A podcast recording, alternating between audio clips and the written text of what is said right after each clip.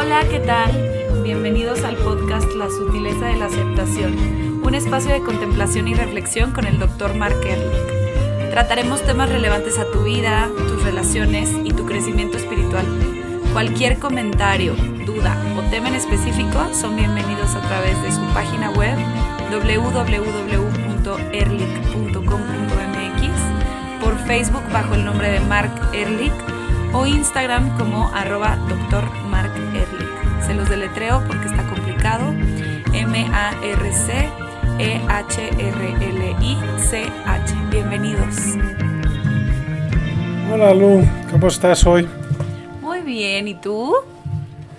Bueno, tengo cosas que quiero platicar porque es curioso, después del último podcast, ¿te acuerdas que uh, terminamos platicando de la infidelidad? Así es. Uh, es curioso porque encu encuentro gente que uh, escuchan al podcast y me agarran como casi en el pasillo diciendo, oye, oye, ¿qué quisiste decir con tal o cual cosa? El tema de la infidelidad es un tema muy cargado. Ajá. Evoca muchas emociones, mucha um, ambivalencia, confusión, porque en mi experiencia en la psicoterapia con toda la gente que estaba enfrentando al tema de la infidelidad, yo no me acuerdo, a lo mejor una o dos personas de, de veras centenas de gentes que estaba en una relación uh, extramatrimonial o de fuera de la pareja que no lo sufría. Uh, es, es, algo de veras muy curioso como parte del fenómeno de la infidelidad. Hay algo de sufrimiento inherente en el tema. Uh -huh. Te voy a decir por qué. Casi todo el mundo viene de una cultura en donde la infidelidad no es algo aceptable. Uh -huh. uh, seguramente hay culturas como la cultura mormona, a lo mejor que tiene una capacidad de tener varias relaciones que en, en, sí no es infidelidad. Pero en nuestra cultura, sin duda, la infidelidad es algo que no está bien vista. Por lo tanto, tiene que haber un aspecto de uh, uh, culpa o vergüenza o pena de tal forma que la relación es algo que se tiene que esconder. Mm. Cuando la gente viene con un tema de la infidelidad, tarde o temprano lo que tenemos que hacer es ver toda la película. Sí, porque no, normalmente cuando alguien decide ser infiel, está viendo un, un pedacito de la película. La excitación, uh, el charm, uh, hace que los chistes viejos que con tu pareja ya chole, con tu amante es, oh, qué chistosa eres y qué padre. Entonces, como en cierto sentido, nos enamoramos de nuestra propia imagen. Mm. Como esposa o como novia o como esposo, tienes una imagen de ti mismo. Y como galán o galana o amante, es otro concepto. Uh -huh. Típicamente es un concepto mucho más atractivo. Típicamente. Sí, porque es el enamoramiento, es. no es el amor estable. Exactamente. Entonces, cuando yo les digo, vamos a ver toda la película, ¿okay? ¿Qué, ¿Qué, es lo que vas a hacer? Tienes de dos opciones. Divorciarte e iniciar una relación con tu amante. Vamos a ver cómo va a ver, vamos a ver la película. Entonces ya te divorcias de tu pareja, te juntas con tu amante, suponiendo que ya viven juntos, normalmente hay hijos involucrados. ¿Cómo va a ser la relación el fin de semana cuando tú tienes que estar con tus hijos y tu amante tiene que estar con sus hijos o si no tiene hijos peor? ¿Cómo van a manejar la realidad de su post-divorcio. O vamos a suponer de que los dos son uh, en un noviazgo, rompen el noviazgo. ¿Qué vas a hacer con la noción que tu pareja fue infiel a su anterior novio para estar contigo? Claro. No sabes, Lu, las, los conflictos que existen, ya suponiendo que los novios nuevos, los, digamos los amantes, formalicen la relación y después de un tiempo los dos sufren de desconfianza, porque saben cómo empezaron ellos. Claro. ¿Ves? No nada más hay el conflicto de estar haciendo algo que por la cultura no se ve bien, hay consecuencias inevitables por la naturaleza de cómo empezaron ellos. Hay conflictos porque tiene que haber siempre un tipo de culpa o de vergüenza por haber iniciado una relación fuera de tu relación actual. Todas estas emociones generan reacciones sumamente conflictivas. Y la persona tiene de dos. Ignorar estas emociones o confrontar directamente a las emociones para poder ver el fondo de lo que es lo que motiva la conducta de la infidelidad. Es que, o sea, a ver, me nacen muchas cosas que decir. A ver, dale. Porque creo que también esta, o sea, la cultura en la que vivimos sí le tiene mucho como estigma al tema de la infidelidad. Y entonces, también siento que deberíamos de hablar un poco con menos de carga moral en el tema, para que entonces las parejas puedan tener la apertura de platicar este asunto, porque es que también el hecho de los celos, que es posesión, al final no debemos de poseer a la pareja nunca, o sea, la posesión, nunca vas a poseer otro ser humano, al único que tienes es a ti. Entonces, como que a raíz de los celos empieza este tema de que no puedes comunicarte con él y luego pasan una serie de factores que se van encadenando en malas decisiones. Pero creo que un buen inicio es como, como sociedad aceptar que no nomás te va a gustar una sola persona toda tu vida y tal vez si sabes eso y sabes que no posees a tu pareja, entonces lo puedes platicar con él y decir, no, pero podemos ver, o sea, cada vez que pase, podemos hablarlo y tratar de solucionarlo de, raíz. Pero todo está en la comunicación.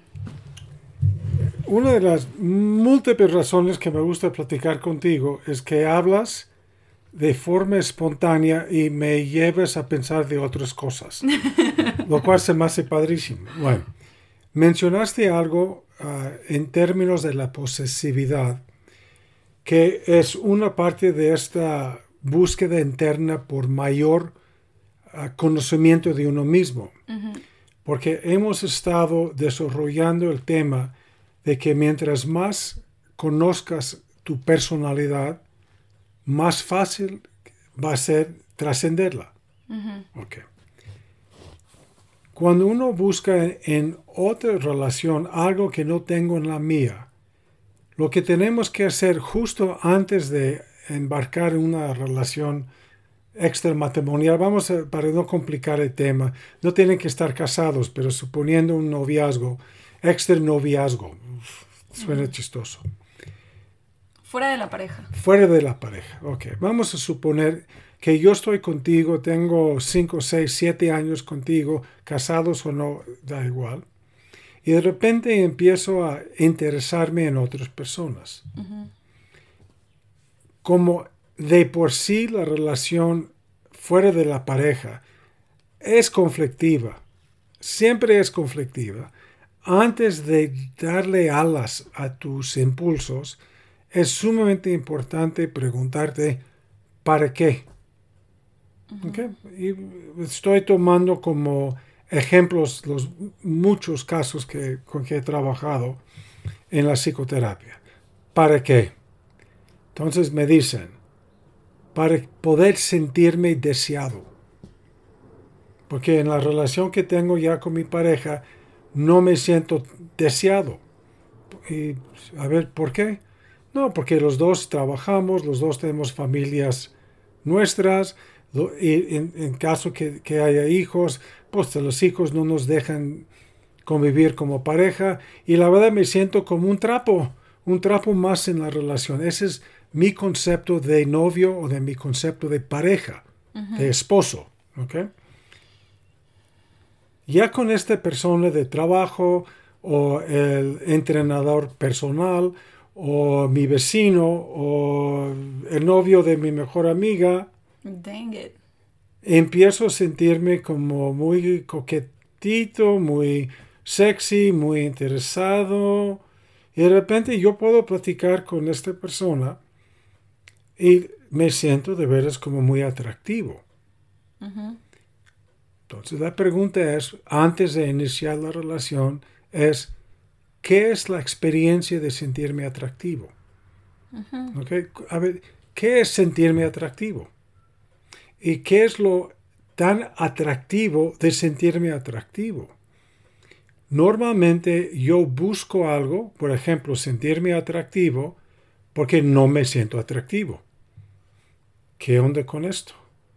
¿Qué es lo que está sucediendo en la relación, en mi relación actual, que he perdido un poco la chispa yo? Sí, es muy fácil decir, mi pareja perdió la chispa. Exacto, no es cierto, es un trabajo personal. Exacto, entonces, a ver, pues sí, porque soy muy disciplinado, muy rutinario, estoy entrenando para un triatlón, entonces necesito dormir muy temprano y ya no estoy tomando como...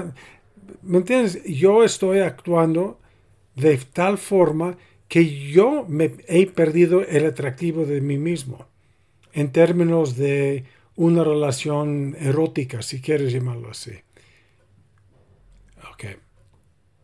Puede ser que lo que yo estoy buscando en la relación con mi pareja no es una búsqueda justa para esta pareja. Puede ser, yo te voy a decir, dar un ejemplo. Yo me acuerdo que una chava llegó a la terapia, tenía, no sé, como unos 30 años y no tenía un noviazgo formal. Tenía muchos galanes, pero nunca pudo concretar un noviazgo. bien con arroz de casarse, porque ella dijo desde el principio, tengo muchas ganas de casarme, de tener una familia. Está bien. Ya en la plática, y como decía, hacemos hacerlo corto, ¿cómo, ¿cuál es el dicho? Hacer un para no hacer el cuento largo. Sí, para no hacer el cuento demasiado largo. Resulta que esta, esta mujer era hija única de sus papás. Y como tú sabes como hija, hay un momento en donde tu papá es lo máximo. Sí, lo máximo. Quieres estar con él y, cuando tu papá juega contigo y te sientes muy querida, ok. Su papá se murió a sus 12 años. Mm. Ok. Tú como hija, como niña, ¿Cómo podrías caracterizar la relación tuya con tu papá a los 12 años siendo hija única? Pues completamente platónica. Ajá. De amor, de verlo como el único hombre del planeta, o sea... ¿Y tú, para él? como su primer, su, no primer amor porque es tu mamá, pero es más que el primer amor, hasta la mamá se pone celosa muchas veces. Exactamente. y, y cuando empezamos a platicar de esto, sin pensarlo mucho, me dijo, lo que pasa es que mi papá me amaba sobre todas las cosas. Mm. ¿Qué quiere decir sobre todas las cosas? Pues como tú decías, en, en cierto sentido todavía más que a su propia esposa. Y los papás que ah, tienen hijas pueden saber que hay un momento en donde ah, la relación con tu hija sobrepasa la relación de pareja. No en términos sexuales, no es esto. En términos de compromiso, lealtad, protección. ¿sí? Platicar todo, o sea, es como si hablar... Es que al final eres una e, es igual que con mi mamá, o sea, mi mamá y yo también tenemos una relación súper cercana porque soy su hija. Y mi mamá me entiende porque soy su hija y mi papá me entiende de distinta forma porque soy también su hija. Y mi mamá no entiende la de mi papá y mi papá no entiende la de mi mamá. Pero lo que podemos decir sin duda es que a los 12 años, hija única, para ella se sentía la máxima, la persona la última coca del desierto. Exactamente. Eh, exactamente. Sin pensarlo, a nivel inconsciente, ella traducía esta relación a la relación con un hombre. Y como tú sabes bien, no hay ningún hombre que te va a amar sobre todas las cosas. 100%. Es imposible. De hecho, ni siquiera es sano. De hecho, ya, ya sabes cómo eh, eh, estamos brincando de un tema a otro tema. Yo he visto mucha gente que me dice, me quiere demasiado y por lo tanto me aburre. O me abruma. O me abruma, sí, me, me asfixia porque... es, pero ese es otro tema. Esta mujer, a nivel inconsciente, estaba buscando una relación en donde podía sentir amada sobre todas las cosas. Pues y en cualquier tipo de noviazgo normal, no se trata de tener un amor incondicional porque no es posible. Cuando esta mujer, con un hombre, un buen hombre, una relación que pudo haber sido muy sana y muy satisfactoria, le decía, no puedo llegar por ti porque estoy aturado en, la chamba. Se caía del pedestal. Ah, entonces dices, o cuando el, novio decía, ¿sabes qué? Necesito estar con mi familia este fin porque tenemos una crisis, entonces no puedo ir a verte. Mm, otra vez, no soy tan, tan importante. Entonces lo que tuvimos que hacer, esta persona y yo, es explorar sus necesidades psicológicas para poder discernir cuáles son sus necesidades que son neuróticas y cuáles son sanas y normales para una relación sana. Y ella en el trabajo se dio cuenta que estaba esperando algo irreal. No existe. Eso es otra cosa que te quería preguntar. O sea, yo me he dado cuenta que las expectativas que tenemos como humanidad en la pareja y en la vida en general son demasiado grandes.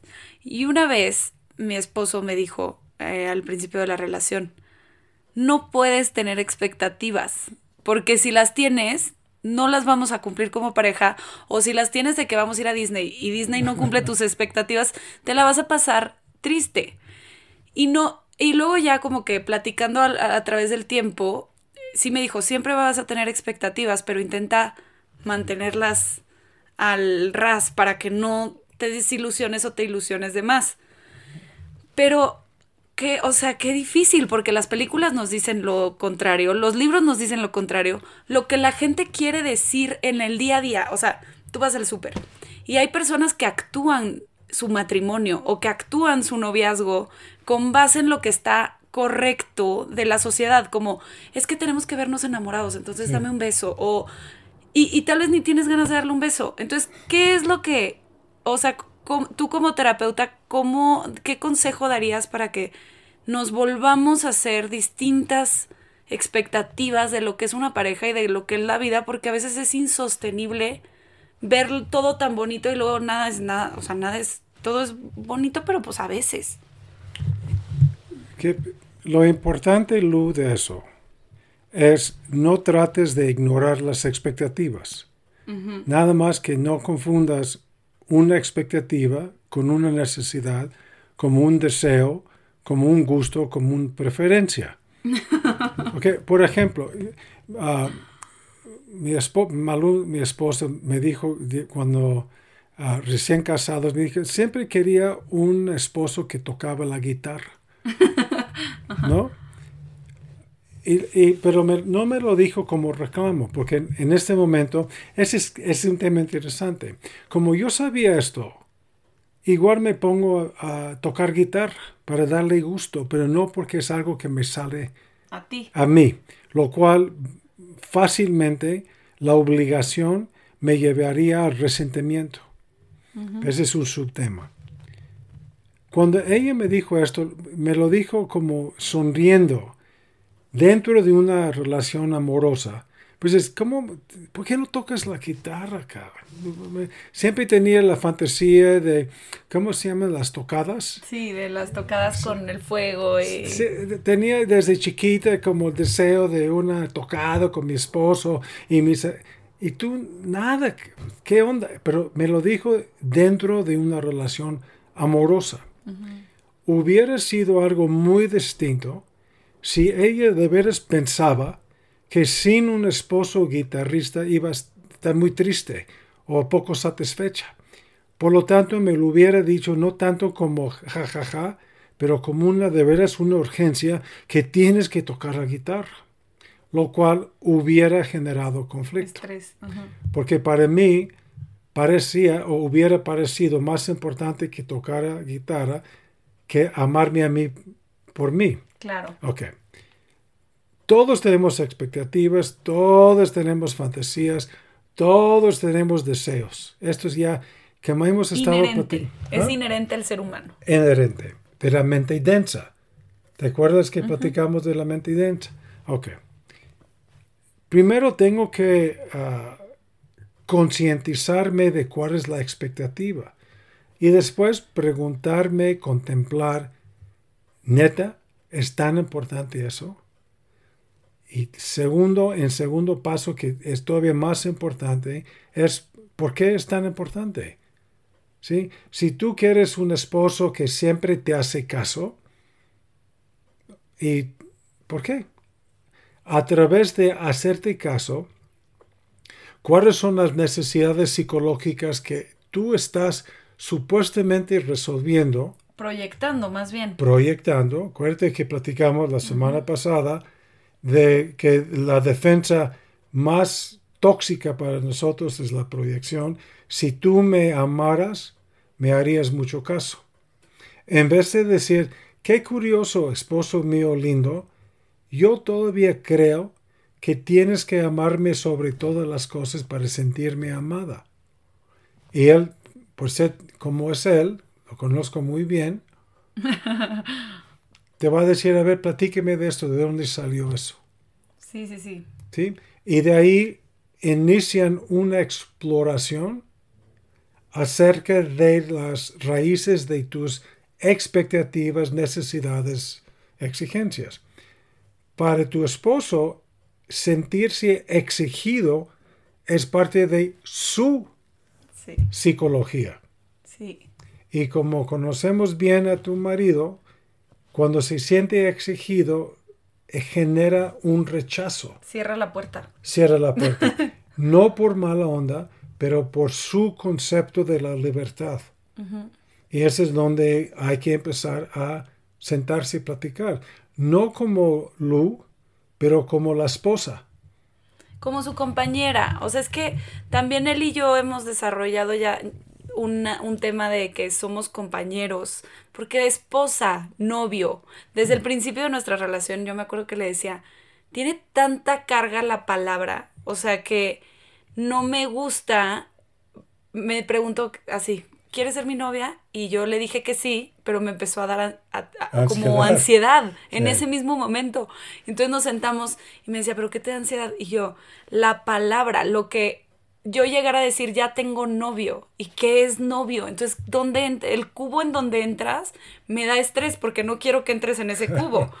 Y me decía, pues vamos a hacer un nuevo cubo. Y entonces juntos hicimos un nuevo cubo de lo que a nosotros, no cubo, más bien hicimos un nuevo concepto de lo que para nosotros es novio. Y ahorita que nos acabamos de casar, justo es sí le digo esposo, pero ya no lo veo, no lo veo como mi esposo, lo veo como mi compañero, porque me parece más sano que verlo como una amalgama mía, porque cuando pienso en matrimonio pienso en dos en un, o sea, en una unión. Y cuando lo veo como compañero, lo veo como dos agarrándose la mano. Y entonces por eso a mí me es más sano pensar así. lo, lo interesante de lo que estás diciendo, Lu, es en muchos, yo creo que en todas las tradiciones esotéricas, el despertar, que yo creo que muchos estamos buscando el poder estar más en paz con lo que está sucediendo, se define como la trascendencia de conceptos. Mm. ¿Ves? Lo que tú estás relatando, y gracias por la apertura, es, te dabas cuenta que la palabra, el concepto, la palabra es un símbolo por el concepto y el concepto es un símbolo por la relación en sí misma. Pero el concepto de novia estaba llena de prejuicios. Sí. Prejuicios de, me imagino, de ah, relaciones pasadas. ¿Y de dónde vivía? Yo vivía en, o sea, de donde nací. En Monterrey. San Pedro Garza García, Monterrey, Nuevo León. Lo cual quiere decir que hay relaciones un poco estereotipadas. La novia es así y asado, porque la hija es así y asado, y desde la novia entonces la esposa. Y este puede ser asfixiante. Para otras gentes, al contrario, es un guía. Entonces, no sé cómo va a ser mi relación. Ah, ya, ya sé, porque la dogma me dice, el esposo tiene que ser tal y cual, y la esposa. Para algunas gentes ofrece cierta protección, porque no manejan bien esta espontaneidad, o no manejan muy bien ah, la, ausencia de reglas. ¿sí? Algo que en las relaciones humanas, que es algo que sucede en todas las relaciones, tenemos que encontrar un equilibrio entre la espontaneidad y las reglas de convivencia. Sí. Y no es fácil de encontrar este, balance. Curiosamente, la única forma que yo he visto de encontrar este balance es no tenerlo. Sí, no, esto lo estaba platicando con una amiga hace poco, que lo vamos a hablar en el siguiente podcast, yo creo, porque me muero de ganas de hablarlo. Pero de, le decía, ¿cuánta gente ha de estar triste antes de dormir? O sea, o cuando, no sé, pasa un día completo y haces muchas cosas, ¿no? Vas a comer con gente, vas a la nieve, no sé qué, no sé qué, no sé qué.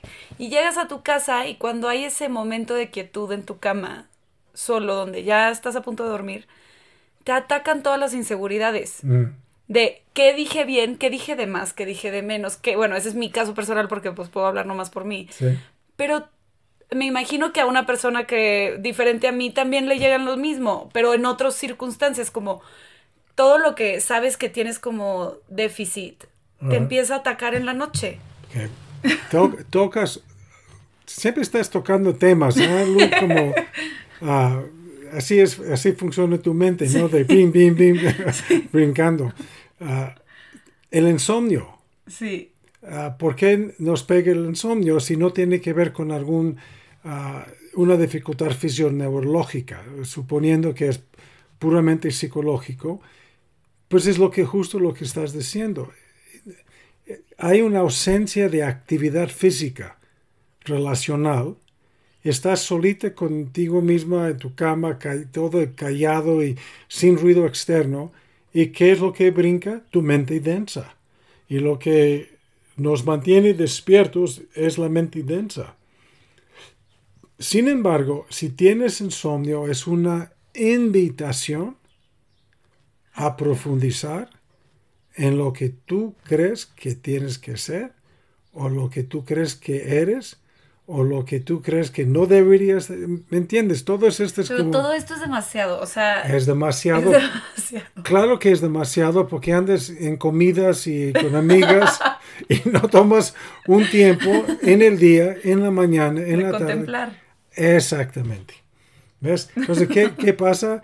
A, a, tu edad, lo más padre es dar en la vida social y en tu chamba y platicando y bla, bla, bla, lo cual está perfectísimo. Nada más que cuando llegues a tu cama sola con el silencio y empieces a reflexionar, pues te abrumas. Y mi esposo ya se haya quedado dormido porque si no le toca todo en voz alta. Tú tienes mi permiso de despertarle y decir, oye, le tienes que escuchar. Si tuvieras un hábito de mayor contemplación, llegues a la cama más o menos como cosas en su lugar. Cuando no puedes dormir porque hay un tema, es una invitación de llevar este tema a la contemplación. Pero ya otra vez. Se acabó el tiempo. Se acabó el tiempo. Muchas gracias por estar aquí. Ya platicaremos la siguiente, el siguiente capítulo. Y pues ya saben que nos pueden mandar un mensaje o lo que quieran para saber de qué quieren platicar y que les contestemos aquí sus dudas. Les mandamos un abrazo y espero que tengan bonita semana.